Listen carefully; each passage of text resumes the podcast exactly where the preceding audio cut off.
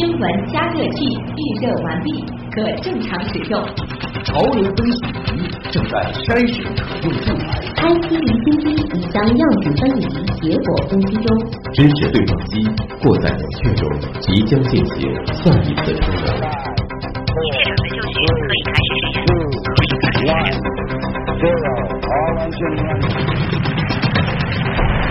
新闻实验室。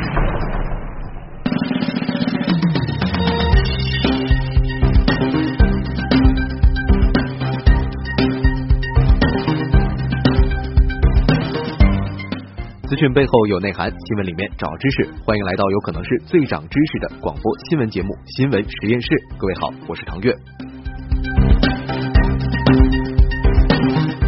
今天的新闻实验室马上就要开工了，首先来关心一下天象。今晚星空平静，月相为迎突月。除此之外，天空中没有其他的特别之处。再来为大家介绍一下今天新闻实验室主要关注的话题。每年的六月五号是世界环境日。说到保护环境，你知道如何进行正确的垃圾分类吗？为什么需要对垃圾进行分类？其他国家又是如何操作的？稍后知识对撞机一起聊聊垃圾分类。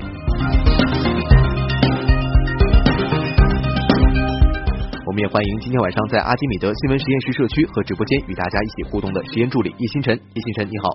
唐月好，听众朋友晚上好，也欢迎大家在阿基米德关注新闻实验室。每天阿基米德直播帖的下面有我们的互动规则，参与互动就有机会获得各种惊喜。好的，谢谢叶星辰。首先开启 IT 离心机。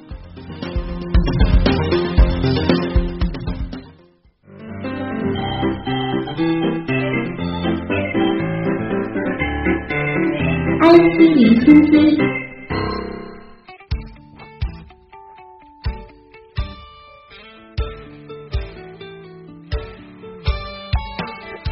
首先来关注 IT 方面的消息。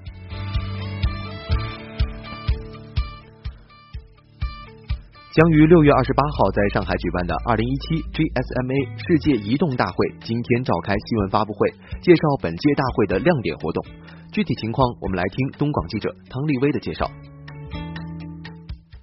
这一次大会呢有几大亮点，其中呢包括了像体育方面、生活方面、娱乐方面和学习方面。那么先介绍一下在体育方面，那么今年呢可以说参会者将会近距离的感受到移动技术是如何来重塑整个运动体验的。那么其中呢在这个运动科技体验区呢，你会了解到全新的一个传感器技术，如何在像高尔夫啊还有棒球这样的一些运动当中是来跟踪你的速度、力量和挥杆以及挥棒的这些精度。那么还有一个呢，就是它有一个无人机的竞速大赛，也是这一次大会的一个亮点。他的这个顶级飞行器的一些玩家将会在比赛当中呢，穿戴第一视角的这样的一个护目镜，然后驾驶装配机机载这种嗯摄像机的一些无人机。二零一六年呢，世界无人机竞速大赛的这个冠军和季军呢，届时也会到现场，然后呢和多位这些中国顶级的飞行器玩家进行一个同场的角逐。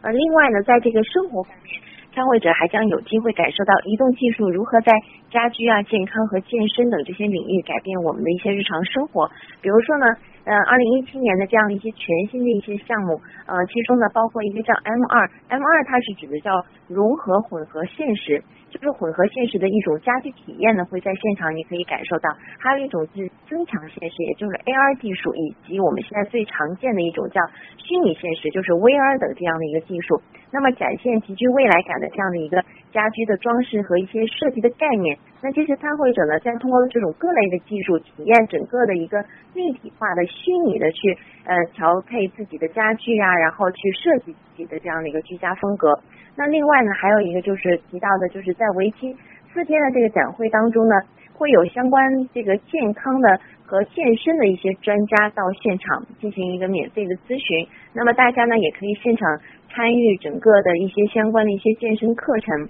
然后去体验了相关的一些虚拟的这种健身到底有什么乐趣？另外还要介绍的一个就是娱乐方面，那在这一方面呢，就是有一个很大的亮点，就是这一次将会有多支顶级的女子战队来参加围棋四天的比赛。那么对于爱好者来说，可以说现场会非常的刺激，你不仅可以观看比赛，还能够亲身参与，并且一同去感受整个游戏带来的快乐。还有呢，最后一个方面就是关于学习方面，也就是呢，整个这个青少年的移动嘉年华活动将会来到上海。那么学生们将有机会去体验到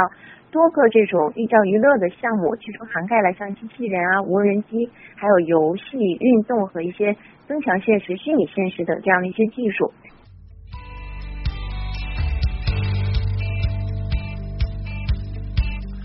北京时间六月六号凌晨一点，一年一度的苹果全球开发者大会即将拉开帷幕。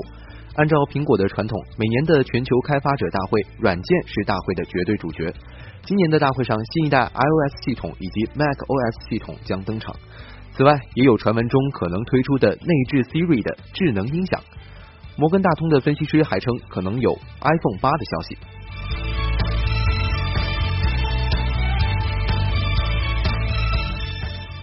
当地时间六月三号，Facebook 在英国伦敦桥发生一起汽车冲撞行人事件后，启动了 Safety Check 功能。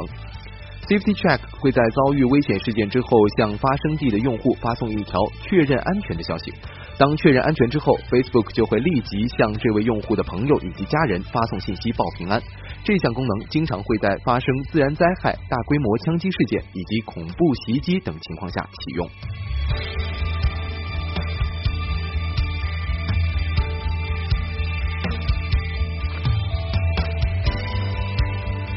继引进跑车兰博基尼和法拉利加入警车巡逻之后，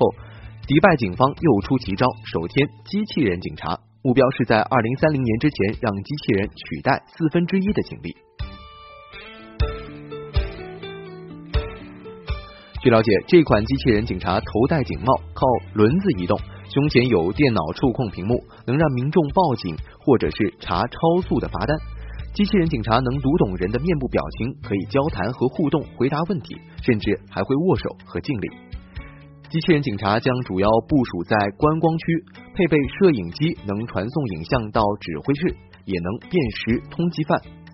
迪拜警察局认为，机器人警察的投入使用，使政府主要能够打击犯罪，维持城市安全，同时提高公众的幸福感。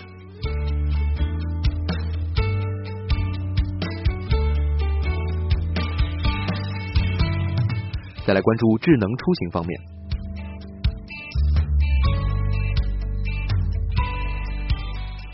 上周六，几位工程师们展示了由丰田汽车公司资助开发的飞行汽车，他们希望能用这款飞行汽车在二零二零年东京奥运会的开幕式上点燃奥运圣火。Cultivator 是一家由大约三十名工程师组成的初创公司，其中包括一些年轻的丰田员工。在众筹的帮助下，公司于二零一四年开始开发一款飞行汽车 SkyDriver。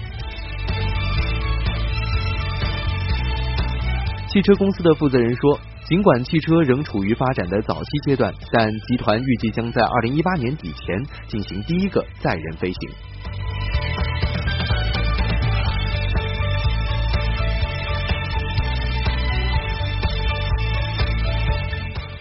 英特尔和市场研究公司联合开展的一项最新研究表明，到二零五零年，与无人驾驶汽车相关的经济活动规模将达七万亿美元，包括无人驾驶汽车提供的打车服务规模将达到约四万亿美元，无人驾驶汽车提供的快递和商业物流服务规模将达到约三万亿美元。这一巨大的数字也包括无人驾驶汽车在旅游和医疗等卫生领域新的应用实力。其规模将达到两千零三十万零三十亿美元。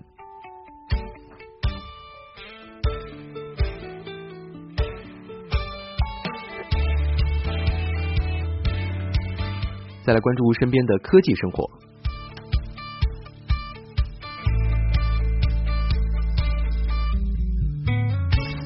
在国家邮政局介入调调解之后呢，顺丰和菜鸟两家同意从六月三号十二点起恢复合作和数据传输。上周四，菜鸟和顺丰相互指责对方关闭了数据接口，导致用户在淘宝上无法查看顺丰的快递信息，但可以在顺丰的微信公众号上查看。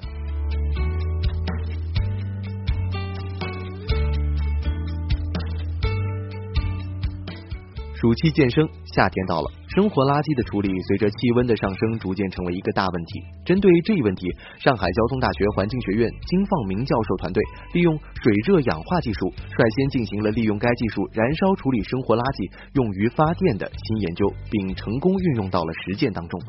详细的情况，我们来听东广记者刘康霞的连线报道。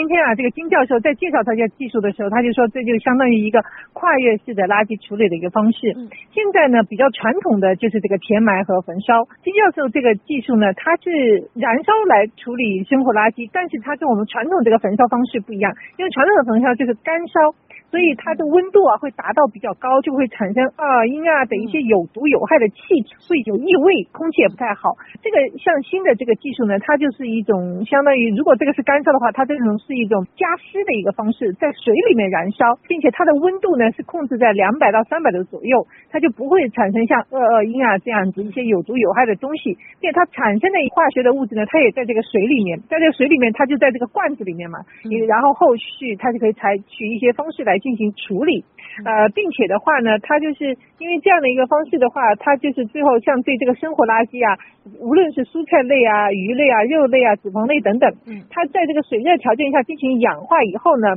最终啊，都有一种物质呢是乙酸，它是难以分解的最终的一个残留物，因为这个乙酸它本身就是一个化工的原料，然后它这个乙酸呢，它还可以进行一个处理，呃，如果说。呃，选择这个乙酸不在后期利用的话呢，它也可以就是在进行处理以后，它也没有对环境的一个影响。呃，然后的话呢，现在这个技术呢，它已经在呃交大闵行校区第三餐厅啊，它已经有一个实验的一个装置，就相当于一个中式的一个装置。就这个食堂自身产生的一个垃圾呢，它就是说，呃，像以前的话，可能都运。厨余垃圾运输啊，进行处理，在这里直接啊，就在这个餐厅，它的这个设备啊，去进行一个处理之后呢，最后都是达到了是可以排放的这个水这样的一个状态，呃，就是不含有这样的一些呃其他的就是对环境有影响的一个物质。其实金教授他的这个